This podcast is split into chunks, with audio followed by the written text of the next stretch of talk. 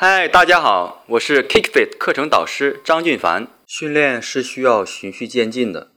不要今天做了几个膝盖着地的俯卧撑，然后明天就开始尝试把膝盖提起来。如果当你把膝盖着地的，我们也叫半程俯卧撑或女士俯卧撑，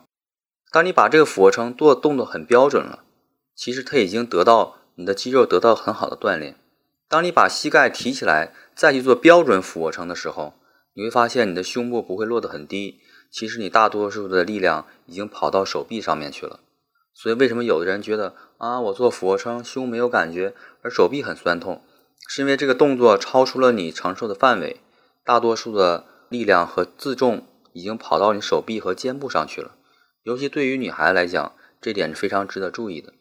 所以说，不要很快的激进那种的去挑战这个运动强度，很好的把一些能做好动作做好。但目标肌肉有感觉，这样是很。